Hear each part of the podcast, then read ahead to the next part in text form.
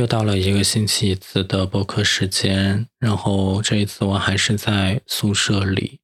嗯，因为我的室友就在隔壁，然后我不想影响到他，所以我讲话会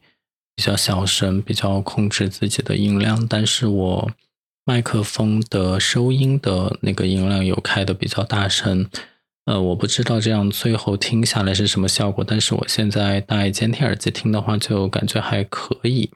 然后今天是十月二十三号，我来三亚已经两个星期了吧？I think，呃，应该说我对这边的嗯整体的居住和生活条件的这种环境的适应也逐渐的趋于稳定。对，为什么要这样说呢？因为和成都非常不一样的是，我发现这边，啊，可能是我所在的这个区域，它是比较，嗯，就是我的 宿舍楼下是一座山脉，那是一座山，然后旁边有个水库，就感觉生活在，呃，那种非常偏僻的乡村里面。然后我的同事也说，这边是在村子里。嗯，但是因为确实是在这样的一个有山有水的这种貌似农村的环境中，又修建了几座现代化的嗯这种小区的住宿楼，所以嗯算是你可以理解为一个城市的新区吧。但这也导致了就是城市生活配套非常的不方便，就好比说。嗯，收快递这个问题，因为我最开始从成都来三亚的时候，我就想说，啊，反正都在中国，然后我在成都，我也就是什么东西都网购，然后到三亚，我大不了如果当地没有这个品牌，我也网购就好了。但其实这 这两者，我觉得差的还是有点远。首先，主要就是我在三亚这边，不是所有的东西。人家都要在这个地方销售的，就是我之前在成都我都没有发现，就是有的商品你点进去，它下面会有个提示，说此商品在该地区不支持销售，就类似这样的话。然后你如果强行要买的话，它那个运费可能就是什么九九九元之类的，就很夸张，就说明它根本就不送三亚这种地方。因为我之前我网购我也知道，就是一些边缘省份，呃，可能不包邮，但是也没有说不送啊。我知道新疆、西藏和内蒙这些地方，呃，可能不包邮，但是 我没想到海南也是一个边陲省份。虽然它确实是一个边陲省份，但是我们这边离广东很近啊啊，对，对啊，所以我现在就基本上我会优先购买。就是广州或者珠三角发货的商品，这样呢，它嗯送到这边的时候，嗯，一方面它就肯定会销售嘛，因为这么近；第二个呢，就是它大概率会包邮；然后第三个呢，就是时效会非常快。就是到这边，我就发现不包邮的商品真的太多了，这也不包邮，那也不包邮，所以我现在会单独做一个就是筛选包邮的动作。然后第二个呢，你可能会说，嗯，会不会不是淘宝的网站比较好？因为我之前一直很喜欢在京东买嘛，京东在成都是支持二幺幺的，就是以两个十一点为时间节点，上午十一点之前下单，当天送达；晚上十一点之前下单，次日送达。那这边不是的，这边最多最多支持次日达。就次日达还好，次日达我就理解为在成都的那种晚上十一点之前下单，第二天送达。但是不是每个商品都支持次日达的，只有在海口仓库有货的商品才这边有。有很多商品海口仓库是没有的，因为海南全省也就我不知道啊，可能就几百万人，这种就不太可能在海口建立一个什么。很大的仓库啊，对吧？大多数的商品都是从广州仓发货，要不就什么佛山仓。我看那个物流的跟踪信息，然后然后到这边就要嗯，三天以后，而且关键是我宿舍在的这个山沟里面是没有快递驿站的，至少我宿舍楼下没有。因为在成都或者说其他地方，真的就很习惯，你每一个小区一定有一个自己的菜鸟驿站，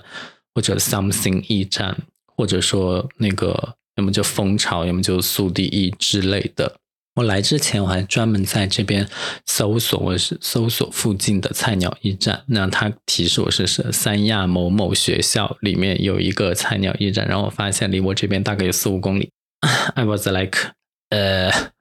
在干嘛？我要每天驱车去那边取快递吗？所以这边就是没有驿站，因此就导致像顺丰、京东这种有良心的快递公司，他会呃在派送的时候给你打电话，如果你不在的话，就跟他重新约时间。像我就会约周末、周六、周日送达。那其他没有良心的快递公司，包括了什么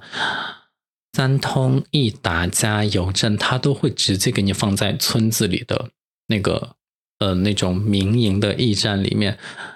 为什么叫村子？因为它那个就是呃，离我这边大概步行要二十分钟的一个嗯道路，两旁都是那种低矮的平房，然后你摩托车经过会有灰尘的那种村子，对呀，就是那种地方，然后他就不给你打电话，就直接放过去了。就第一次放过去的时候，我还在想说，嗯，这个叫什么名字啊？妈妈驿站买菜代收点。然后过去看，发现它真的名字就叫做妈妈驿站。然后因为特别远嘛，我这个人本人是非常懒，极其讨厌走路，更不要说是，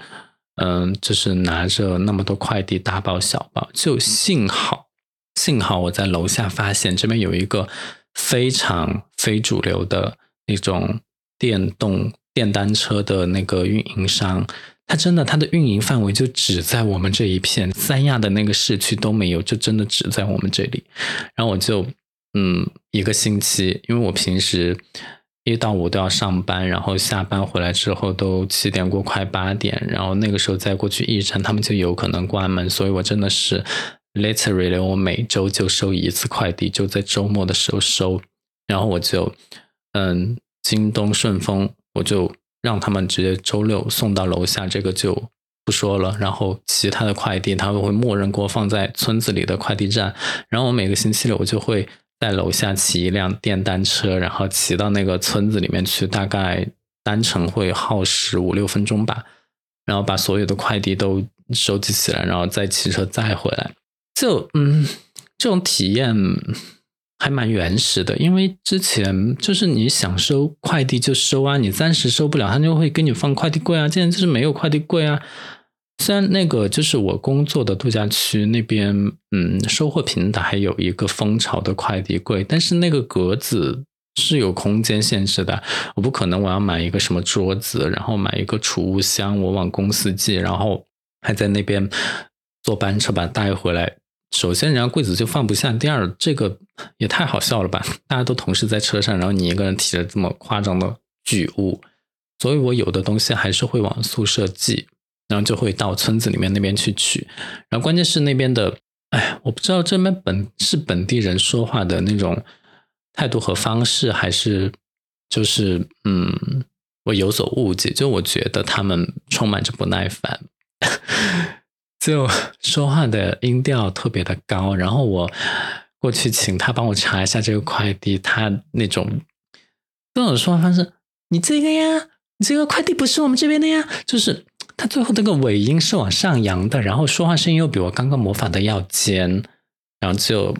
我就不知道我是不是请他帮我查这个快递有点惹怒他，然后我也不敢跟他高声语。包括我有一个，就是我在淘宝上买啊，淘宝那个我也非常奇葩，就是明明他可以发三亚，但是他告诉我疫情发不了，我就强烈的 strongly 怀疑他就是不想支付这么长距离的邮费，毕竟我们这里是边疆嘛。呃，然后呢，就给快递员打电话，他也是那种嗯。本地人的那种普通话的口音，但是他也是声音往后压。我觉得啊，不要这样好不好？就是感觉很难打交道。然后，但是我又觉得我不能先入为主的跟别人给别人贴标签。然后我就想说，啊，maybe 就是说话的天然方式是这样，然后就呃 迅速的挂掉电话，因为我不想跟他多讲一句，太啰嗦。然后要么就是另外一个极端，就是热情至极。就比如说我昨天去剪了一个头发，就还蛮便宜的，因为我在成都家里楼下剪头发要五十块，然后这边楼下剪头发。嗯，它门市价是五十八，但是我可以在大众点评上买，就只要四十。我想说，哦，还便宜了五块钱，我可以接受。然后我就去剪，就是你进门，你先洗头，然后这个就是很正常。但是我躺下去之后，他不仅开始给我洗头，他开始给我捏捏我的脖子，就是捏我的后颈，然后还伸进我的衣服里面捏我背的上半部分，用某种乳液。就很滑溜溜，然后捏的也很痛，然后就觉得啊，捏背好，我在成都也捏过，然后接下来他开始给我掏耳朵，啊，我想说，嗯，实际上我觉得掏耳朵还蛮高维的，因为就是，嗯，耳朵我很担心耳膜，就是因为我也不知道他们专不专业，万一你的那个棉签伸太进去。你戳穿我耳膜怎么办？然后他就在旁边那边说：“啊，深浅你可以说哟。”然后我想说这个怎么说？我如果说深一点，那你万一太深怎么办？然后我就没说话。然后他就说：“嗯，这个深度合适吗？”我就说：“嗯，可以，可以。”因为感觉好像他就刚好在我的耳廓那个通道的门口。嗯，其实也没有特别的舒服，但是既然他有这个服务，那我就享受吧。然后我以为他就这个就完了，那接下来他开始给我用热毛巾敷我的后颈和我的眼睛。我想说，这也太体贴、太周到了吧！我从来没有在理发店有人给我敷过热毛巾。是我自己去的理发店都不高级吗？我以前还是去剪过两百多一次的头发呀，人家都没有给我 用热毛巾敷过后颈和眼睛。你以为这就完了吗？他开始跟我说：“把你的手伸出来，我给你按按手。”我想说我是进了什么特殊的按摩店吗？就就我当时很担心他会做出一些不能播的内容出来。嗯，但是我我想说，就我那个洗头发的地点，其实是在一个人来人往，算是人来人往的通道里。就我也听得到外面剪发区。的正在播很嘈杂的音乐，然后也有客人不断的在我旁边聊天。我想说，在这种场合下按摩应该没有事情吧？因为我本人就是非常的不喜欢按摩，因为我很讨厌 body touch，尤其是面对一些 stranger 的时候。我竟然为数不多的按摩经历在泰国，就是为了去体验那个马杀鸡，都是和我的朋友或者说我当时的前任在一起。就我我是不敢单独去这种地方的。然后他开始这边要给我按手啊，就很久没有碰过人其他人的手了，但是我还现在还记得那种肢体的接触。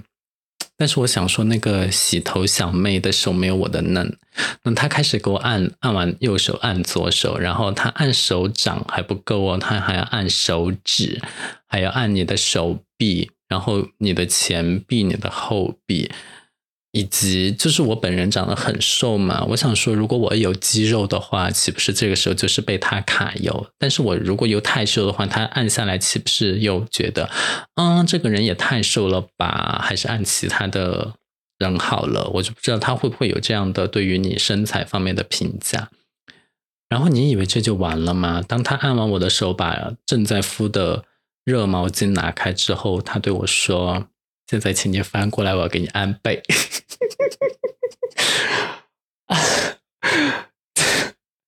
为什么？我不是要来剪个头发吗？你前戏做的也太足了吧！你开始给我按背，咱们就好好剪个头发不行吗？然后按背我也很别扭，因为我不知道，就是因为我拿着手机，然后我近视，我也戴眼镜，我那个时候就要摘下来。我就我就必须要一只手护着我的手机和眼镜，然后让他来按我的背，所以我的手就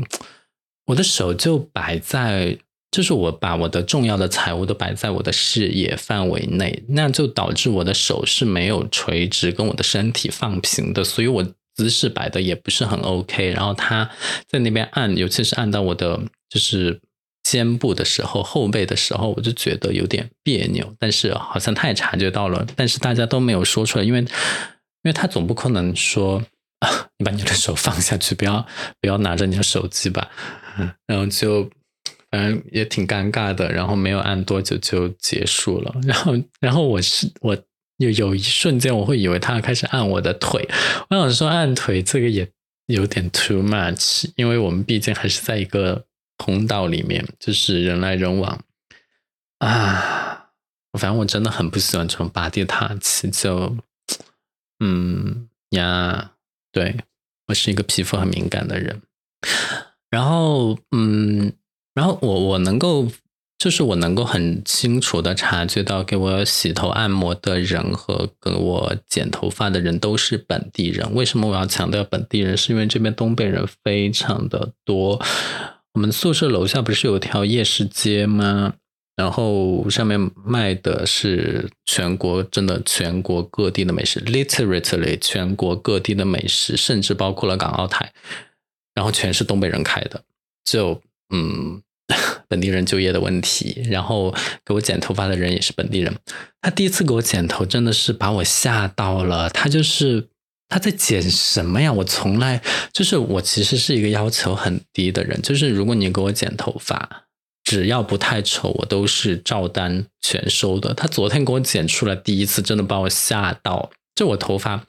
就男生的头发，嗯，不是喜欢两两边都剃的比较少嘛，然后。但是我的头发又比较多，然后又比较长。昨天他就是希望，呃，两边剃短之后，上面的头发可以把下面的头发盖住。但是这样的话，因为它长短不均匀，上面的头发就显得比较多、比较厚嘛。然后两边，尤其是靠顶的地方，就是两边的顶，两个尖角就会凸起来，也不是尖角了，就是圆角会凸起来。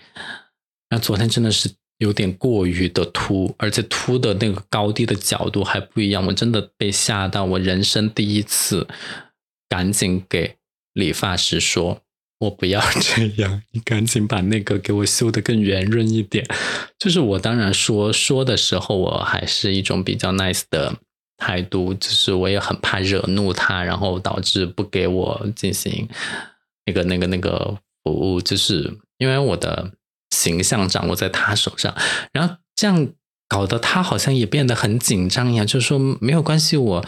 给你再进行调整，然后还问我赶时间吗？我说我不赶时间，他说好，那就给你慢慢修，因为不是理发师第一次给你修好，就是剪完之后他会把那个就是那个叫什么防止头发掉落的那个那个布，就是他会把它拿走嘛，然后然后我说要修的时候，他又再把那个布给我。再遮到了身上，我跟你讲，修第二次修的时间的整体的长度，甚至超过了第一次他给我剪的长度，就是有修那么久，把我的头发修修圆，修的没有尖角。就那个时候，我有一种错觉，我想说，我会不会是他第一次上班的实验品？但是我看他的这种整体的感觉，跟我也是，就他应该不是新手啊。然后他开始跟我。聊家常，问我在哪里上班，因为我们周围，呃，住在这的人，要么就是就是真正的居民，要么就是在那个各个度假区啊、酒店啊，或者那个中免免税城上班的人，他中午在那上班，然后我就说，然后他问我一个月休几天，然后我说八天，然后他说啊，好羡慕你啊，我只休四天，啊，单休呢确实不违法，然后呢也确实有点少，但是。专门把这个拿出来说，我觉得就有一点点，我不知道该怎么讲，我不知道该怎么跟这样的劳动人民对话，所以我又赶紧把话题岔开，因为我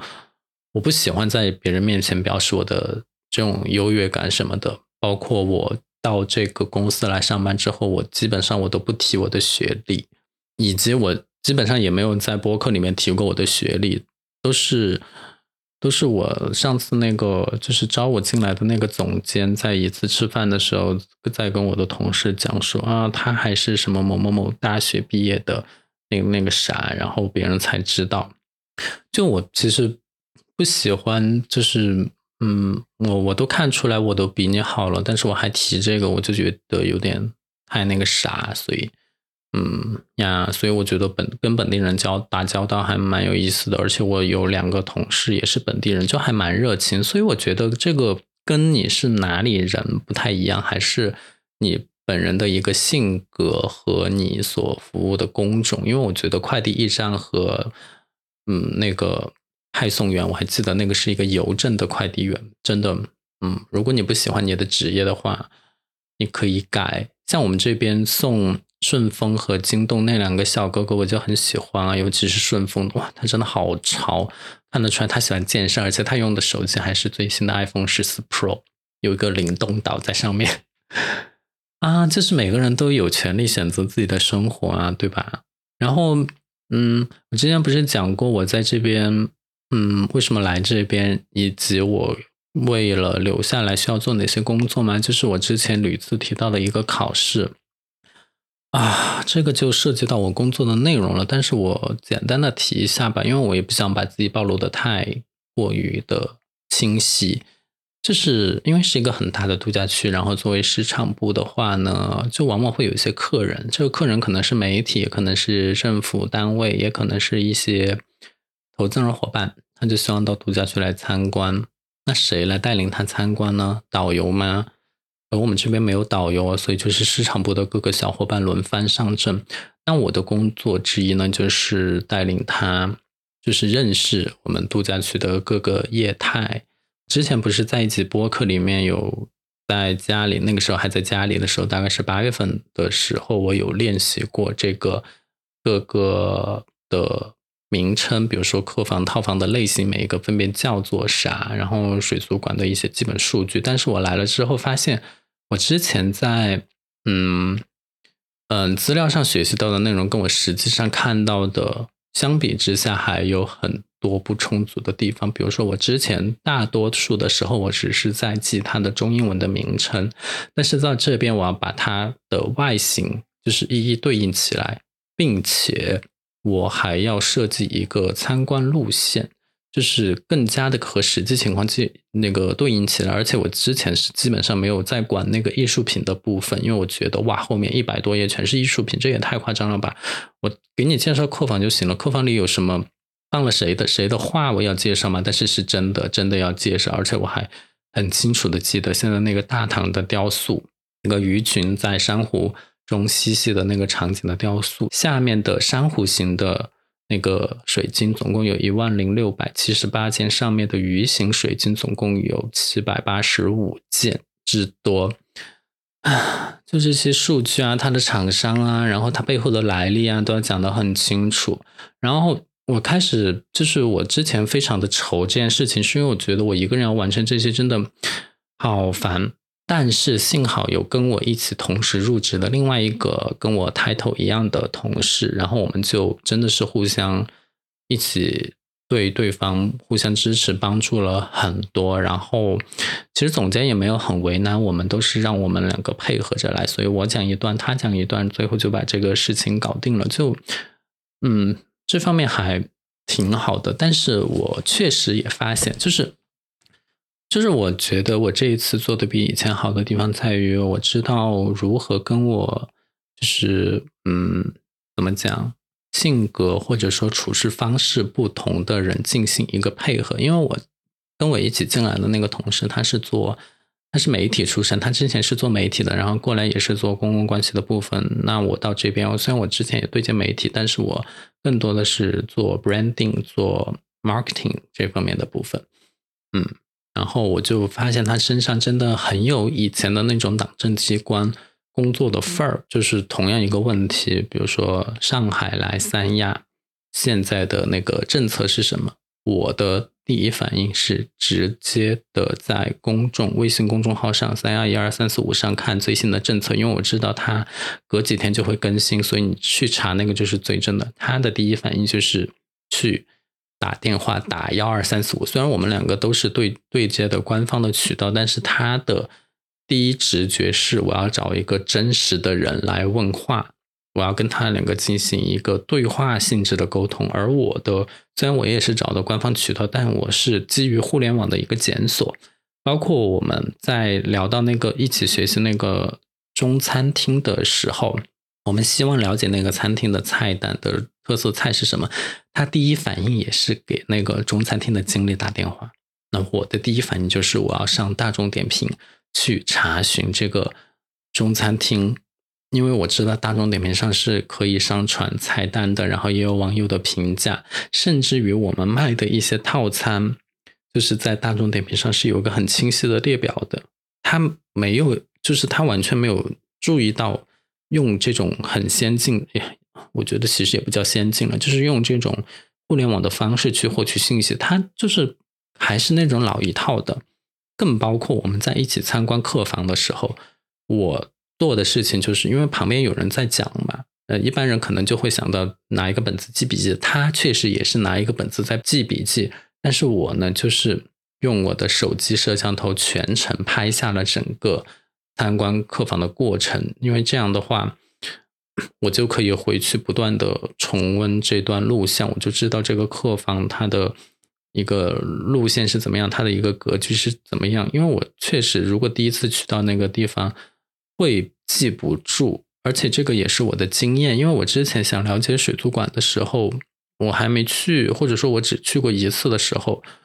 在脑海中回忆你是回忆不起来，就是不能很清晰的回忆起来每个展缸的顺序，以及那个水族馆还有上下两层楼。那个时候我就去上网搜视频，我就对着别人，就幸好这是一个很知名的度假区，我就对着别人过来。就是拍的 vlog 的那种视频，然后依次的看过去来熟悉整个场景，所以呢，我就把这个方法也运用到了我在参观客房的时候，我就从进门开始拍，拍到卧室，拍到客厅，拍他的阳台，然后一镜到底，我就知道它整个格局，然后我会对着那个平面图看。但我这位同事呢，他就不拍，完全不拍，他就跟着别人走，他拿个本子记，这样呢，他就嗯。我不是说他这样不好，就只是点出了这两种方式的不同，就是他形成了一个非常 OK 的演讲稿或者怎么样，但是他回忆不起来那个具体的路线，就是他往往完成了自己的稿件之后，还要找我要呃这个平面图，或者说找我要，哎，这个房间在哪？那个房间在哪？我怎么不记得了呀？之类的，你的视频能发我吗？就是就类似于这种，但是我呢，我就觉得。呀，我不是那种，就是我挺喜欢运用新的方式和手段来为我的工作服务的，所以，嗯，我觉得大家还是各就是取长补短吧。因为我发现他的这种手段虽然传统，但是很稳妥。像他回答一些媒体提问的时候，他就习惯于先去口头确认，得到肯定的答复的时候，他就那个就再去回复。这样的话呢？他觉得自己的信息源是可靠的，那我呢？我可能这方面就会更冒进一些，因为我的渠道是来自于互联网的啊，虽然也是官方渠道之一，但是它会有一定的滞后性，可能滞后的没那么多，但是相比你直接联系到发布者本人来讲，他发布的内容，发布者本人肯定是更清楚的，所以我会有一点点的滞后性，所以在。对外发言这方面，我可能会有更容易出错一些，但是呢，我至少我可以保证我的信源是可靠的，而人脑反而容易出错。比如说，他在向我们另外一个前辈吸取经验，了解呃我们旗下的另外一个品牌的产原产地以及它所属集团的时候，我们请教的那个人就记错了，这导致他就记错了，因为他不会再去确认信息源，但是我。通过在互联网上的检索去查询集团的官网，我知道了真正正确的地方。所以我觉得这两种方式真的，呃，就是有很大的不同。但是这确实是一个企业所需要的，你不同的人拥有不同的特质带来的不同的互相可以补充的一个部分。而且我这一次做的比较好的就是，我并没有跟他去争一个高下和优劣，我只是告诉了他我们有这样的一个不同，但是我希望我们两个能配合的很好，所以最后他也理解了我。我觉得这个是我这一次进步的地方，所以嗯，我们两个也很 OK 的配合完成了那一次的考试，所以我觉得也很感谢。有他的存在吧，因为如果这只是我一个人考试的话，我真的觉得会非常的害怕。但是我真的没想到，我现在记忆力还可以，就是记那些数字，什么这个大会议厅长六十四米，宽三十六米，高八点八米；小会议厅长三十三米，宽十五米，高四点一米。就这种，我到 现在我都还记得。我的妈呀！要是之前高考的时候有这么强的记忆力就好了。唉，接下来呢，就是在这边好好的生活吧。我最近真的是花了不少钱，把我的宿舍改造了一番。除了水的部分，我改造了它的水龙头，还有电的部分，我改造了那个吸顶灯。以前那个灯就是光线太暗，然后开关又在门口，在床上又够不着，每次睡觉都要先下床去关灯，这个就很违反常理啊，对吧？我改成那种可以遥控的灯，也更亮，然后可以调色温。反正我觉得我这一方面，只要我有资源，然后我买得到。我加上我的动手能力，我自己生活的是不会太差的。问题就是我是这边 一个星期收一次快递，这个就有一点点那个啊，让像想我的生活急速的获得改善的这种呢，我就觉得有一点会有一点让迫不及待的我等得更久。但反正我现在正在习惯这种一周收一次快递的生活吧，以及。我接下来要去三亚市中心逛街，因为就是我来了两个星期，我都没有上过街。我上一次去海滩还是因为那天早上到了度假区，然后刮台风，想去看一下台风来袭的时候海滩是什么样子。结果那个潮水真的不要太大，所以台风还是很危险的。台风天不要去海滩边。但是我现在因为台风已经过了，今天天气还可以，我打算去市中心逛一下，逛一下没有。优衣库和无印良品的三亚是怎么样子的？以前就觉得如果没有这些，就作为游客来讲，如果没有就算了，我回成都再买啊。但是，我前天居然请我的有同事在成都帮我买了一件优衣库的衬衫，然后快递给我，快递速度还挺快的。但这次就每次这样都这样又麻烦别人，成成本又高，所以我还在。适应和协调，但是我觉得我最终会找到一个我在这里生活的很愉快的办法。所以，如果你也对这样跨城市工作生活感兴趣的话，可以继续关注我的频道。呃，我的建议是，你可以多关注一下我的 Apple Podcast，因为我觉得，嗯。基于那个运营的问题，我可能会换一个平台，但是 Apple Podcast 的这个渠道是不会变的。但如果你是安卓手机的话，你可以看一下 Google 或者其他的第三方的，就是主流的 Podcast 频道，应该都可以听得到。但是因为太多了，我就不赘述。但是如果你是 iPhone 或者你使用任何的苹果产品，比如说 iPad，比如说 MacBook，甚至 Apple TV，请关注 Apple。Podcast 这个 App 好吗？谢谢，我们下个星期再见。